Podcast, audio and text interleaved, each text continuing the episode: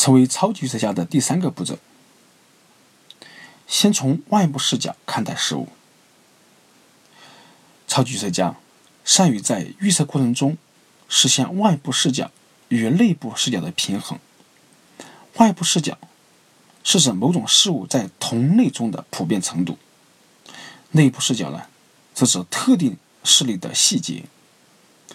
超级预测家看待事物会先从外部视角开始，比如预测轮泽地养只宠物的可能性有多大。很多人会先考虑，这是一个意大利人民，意大利人喜不喜欢养宠物，或者考虑他有几个孩子，能不能负担宠物的哈这种费用。但这是内部视角，而外部视角的方式，首先思考大约有多少比例的家庭会养宠物。外部视角的视野更广阔，更有参考意义，比如。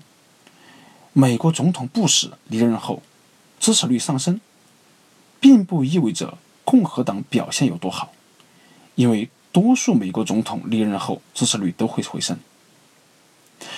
只不过由于外部视角相对抽象和空乏，所以才会被预测者忽视。而超级预测家不会在这一点上犯错。预测往往从某个数值开始，然后再做调整。这个初始的数值被称为锚值，正确的锚会导致正确的预测，反之亦然。而内部视角往往会因为放大无意义的细节，忽视某些普遍性一项锚值，从外部视角来确定锚值，数据会更有意义。这是我们成为超级预测家的第三个步骤：先从外部视角。看待事物。